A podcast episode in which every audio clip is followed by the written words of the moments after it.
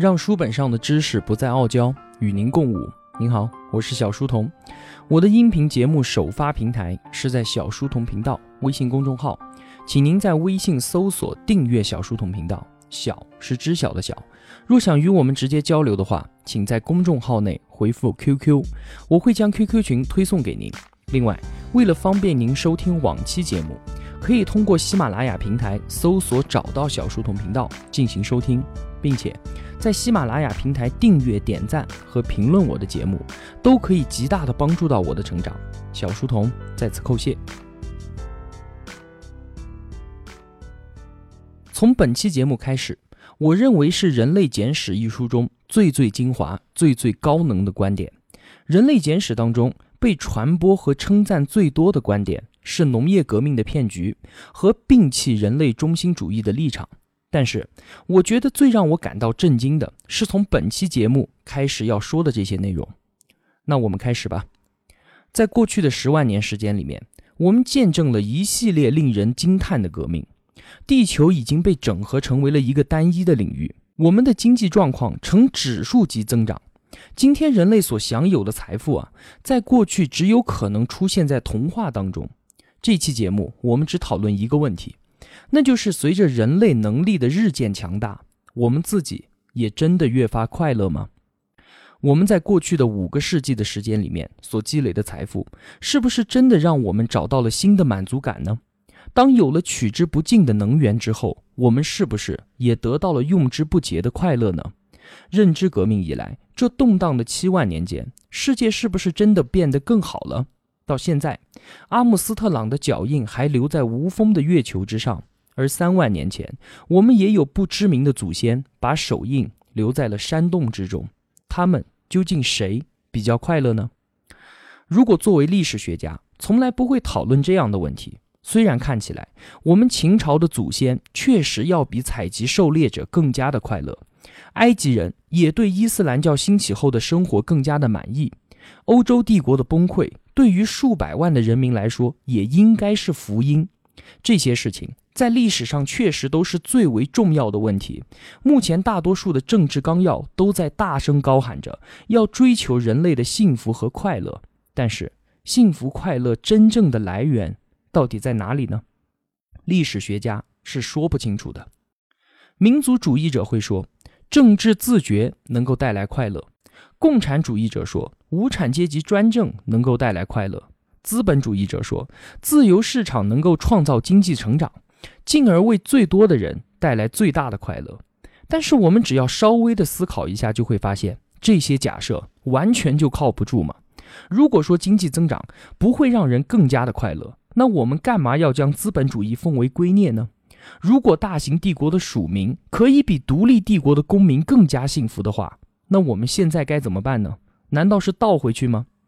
如果刚才所说的这一切并没有给我们带来快乐的话，那我们为什么要发展农业、城市、文字、金钱、帝国还有工业呢？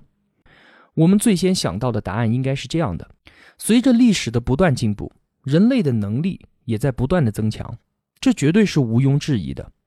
那么我们就会运用越来越强大的能力来减轻我们自己的痛苦，满足我们自己的心愿。所以，我们一定会比我们的祖先过得更加的快乐。然而，这种进步的理论似乎听起来有些问题。之前我们在说农业革命骗局的时候就提到过，新的能力并不一定会让生活过得更好。比如说，人类在农业革命学会了农耕畜牧，提升了我们自己塑造自然环境的能力。但是对于大多数的个体而言，生活反而变得更加的艰苦。农民比采集者的工作更加的繁重，而且取得的食物种类还更少，染上疾病与受到剥削的可能性都大幅的增加。同样的，我们在说科技革命的时候，也说到欧洲帝国开枝散叶，同时将各种科技向四海传播，并且还打通了商业的新道路。这些都大大的提升了我们人类整体的能力。但是，对于数百万的非洲人、美洲的原住民和澳大利亚的居民来说，这几乎就是灭顶之灾啊！历史一再的证明，人类有了能力，就有可能滥用。所以要说能力越高就越幸福，看来有失偏颇啊。另外还有一点，我不得不提，就是我们人类取得了空前的成就，但是代价就是搭上了几乎所有其他动物的命运。我们现在可以免受饥荒之苦，但是牺牲的却是实验室里的猴子、农场里的奶牛，还有运输带上的鸡，才换来了这些让我们得意洋洋的成就。在过去两个世纪的时间里面，有数亿计的动物惨遭工业制度的剥削，而且冷酷残忍的程度，地球历史上是前所未见。要评估全球幸福程度的时候，如果只看上层阶级，如果只看欧洲人，或者只看男性。这些都是巨大的失误。那么，我们人类的快乐到底从何而来呢？下面我就来一层一层的帮大家分析一下，看看。第一层，我们首先想到的应该是，如果我们更加的有钱，或者是更加的健康的话，那么一定会更加的快乐。但是在几千年来，无数在思索快乐本质的人都告诉我们，不仅仅是这样的。他们说，周围环境和心理因素对于幸福感的影响绝对不亚于其他物质条件。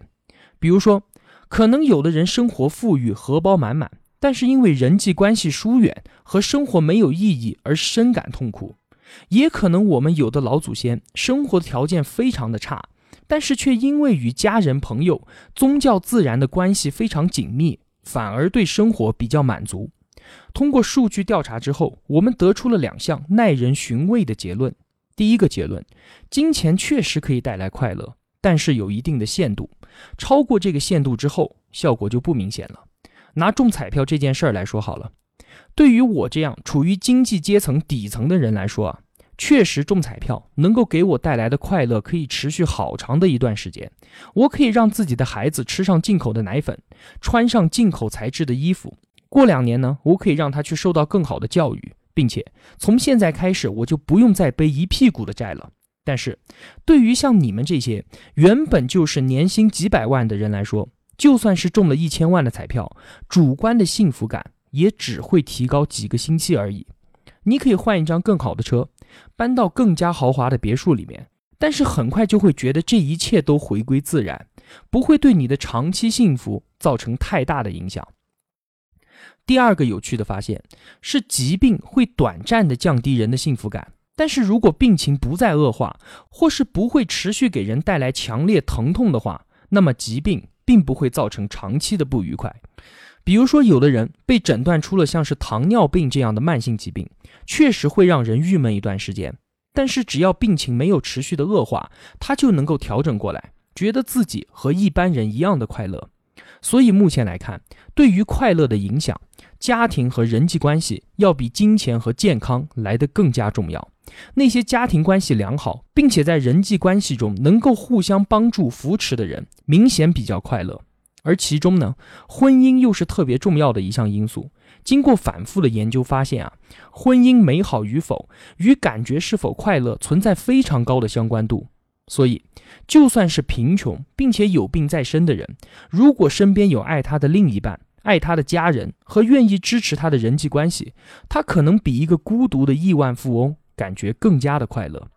这样一来的话，虽然过去两个世纪之间，人类在物质条件上有了大幅度的改善，但是因为大家庭的崩溃，还有社群的瓦解，所以两者之间的作用可以相互抵消。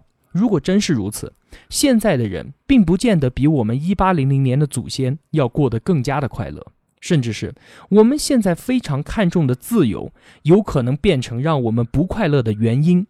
因为虽然我们可以自由的选择爱人、选择朋友，但是他们也可以随时选择离开我们。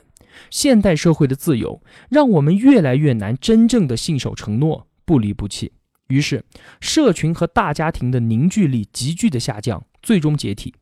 这个世界让我们感受到越来越多的孤独，不知道同学们听完快乐第一层的结论是什么感觉？我是觉得虽然说的还算有道理，但是还并不能完全的说服我。我们继续来看第二层，快乐并不在于任何像是金钱、健康、家庭或者是社群这样的客观条件，而在于客观条件和主观渴望之间是否相符。这个很好理解。比如说，你理想中的结婚对象是林志玲，结果你只娶到了你们村最漂亮的张翠花，你们村的其他小伙伴都很羡慕你，但是你自己却很不开心。一样的道理，如果你的期望只是一个女人就行了，结果你搞定了人气和财气俱佳的凤姐，虽然别人可能会对你多半是同情，但是你自己岂不是要开心到要死吗？你们别以为凤姐怎么样啊，人家真的是很有才华的。她上过电视节目，接过广告，而且还是凤凰新闻客户端的签约主笔，写一篇文章六七千的收入，好像最近还去做投资人去了。像这样的凤姐，我等屌丝根本高攀不起。那么第二层境界告诉我们，快乐来源于预期。我们从几千年之前就有无数的诗人和哲人早就这样说过：快乐来源于知足。就算没有现代的心理学家搞什么问卷调查，我们也一清二楚。难道这不是老生常谈吗？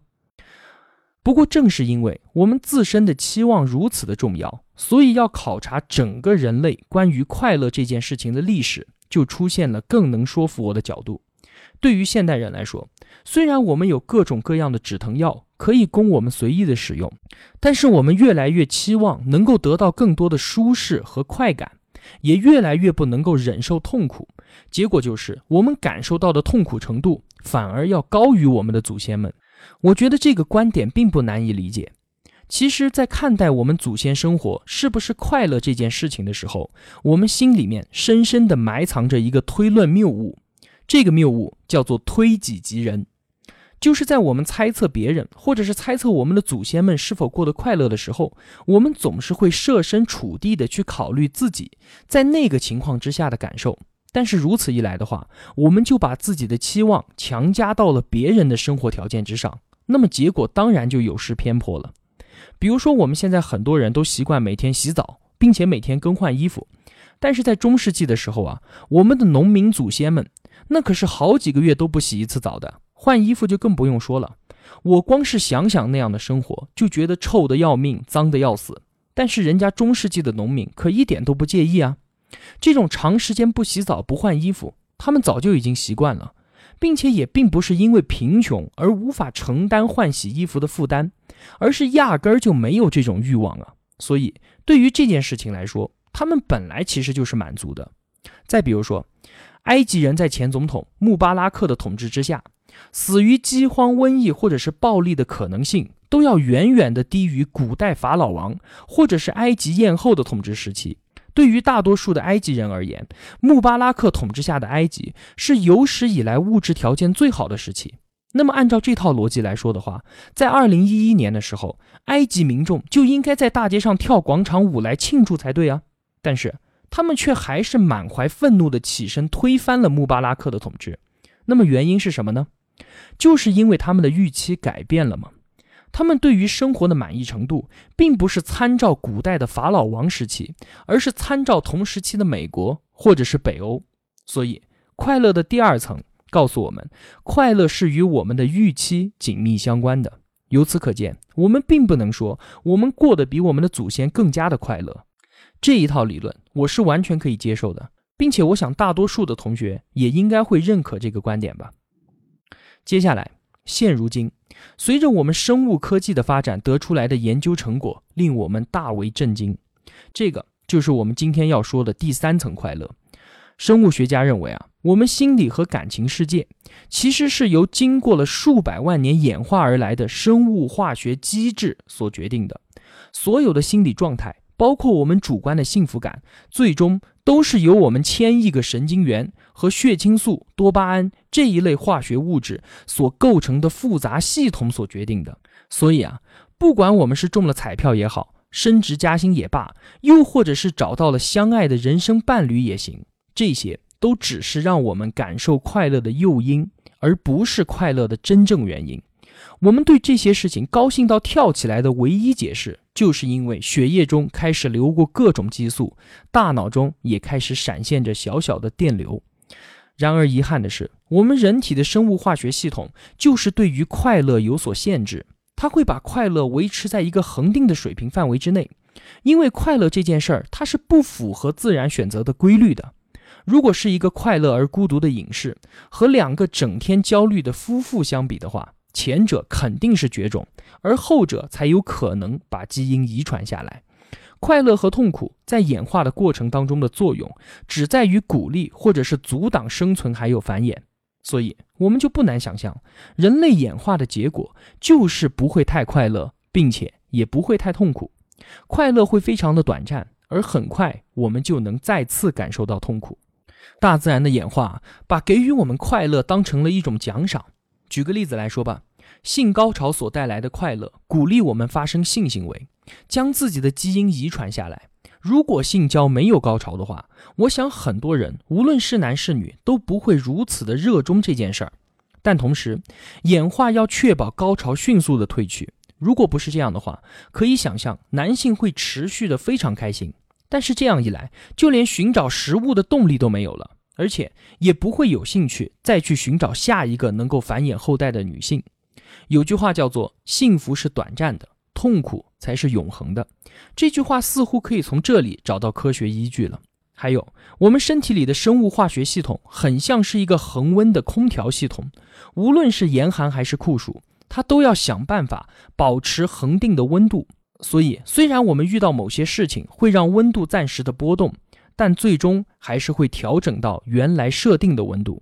我们每个人的这一套快乐空调的设定，那可都是不一样的。如果说十分是快乐的满分的话，那么有些人的空调会允许自己的情绪在六到十分之间进行波动，那么大约稳定在八分左右。像这样的人，就算是住在一个冷漠的大城市，碰上金融市场崩溃而丧失所有的积蓄，同时还被诊断出来患有慢性病，依然还可以相当的乐观。而也有些人，就是有着天生忧郁的空调，情绪在三分到七分之间波动。大约呢，稳定在五分左右。像这样的人，通常都是相当的悲观。就算他早上中了彩票，中午又找到了攻克癌症的办法，下午又帮助实现了世界和平，晚上呢又和失散多年的孩子团聚。即便如此，他所能感受到的快乐程度也最多只有七分而已。他的大脑永远都不可能让他乐不可支的。所以，我们想想看，身边的朋友和家人，是不是有的人无论发生了多么糟糕的事情，但是还能够保持愉悦的心情；也有些人，无论是得到了怎样的恩赐，他还是一直郁郁寡欢呢？我们常常认为，只要换一个好的工作，找一个好的老公，买了新车，或者是付完了房贷，做完诸如此类的事情，就能够从此过上幸福快乐的生活了。然而，等我们真正达到这些期望的时候，却没有感觉到真的比较快乐。毕竟啊，买房和买车并不能够改变我们的生物化学机制。虽然这确实可以带来短暂的刺激，但是很快就会回到原点。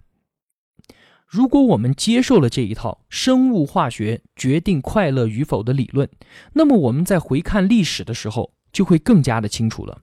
所有的历史事件都不能够给我们的生物化学系统带来影响。虽然有些事情可以刺激我们分泌快乐的激素，但是却永远无法改变最后的浓度，所以这也就无法让人更加的快乐。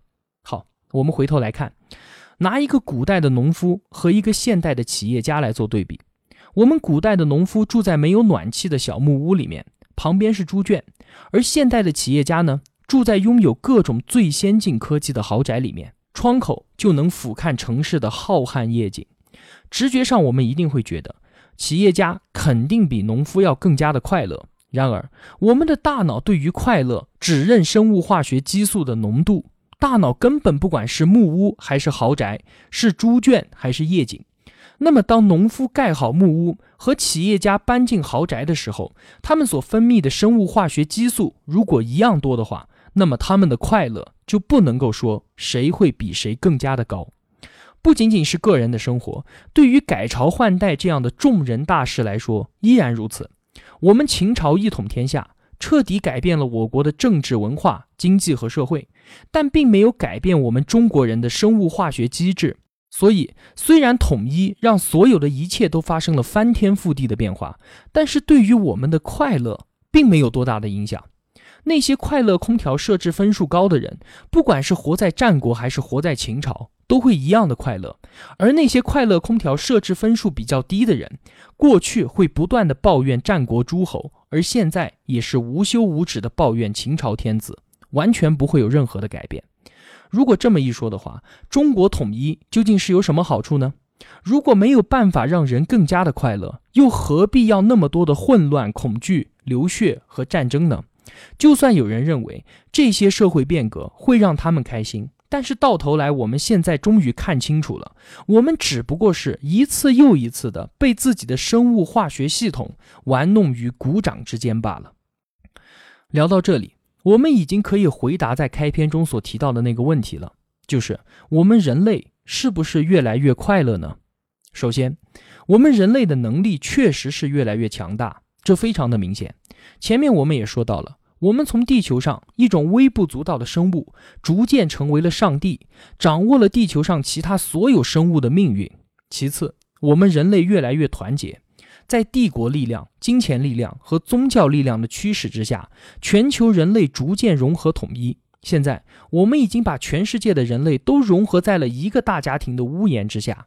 虽然家庭内部还有一些小打小闹，但是我们已经不再是彼此独立的群体了。最后，我们讨论了快乐与幸福。正如前面所说的，历史的方向可并不是朝着我们人类越来越幸福、越来越快乐的方向在发展。我们从生物化学的意义上来说，因为历史不能够改变我们的生物化学系统，所以它和我们是否快乐、是否幸福根本就没有任何的关系。现在，我们终于第一次明白了，让我们幸福快乐的机制不是社会，不是经济。更不是政治，所以，我们经过几千年的尝试，尝试着改变高山湖泊，改变自然，改变世界。我们现在终于发现，我们自己错了。需要改变的不是外界，而就是我们自己。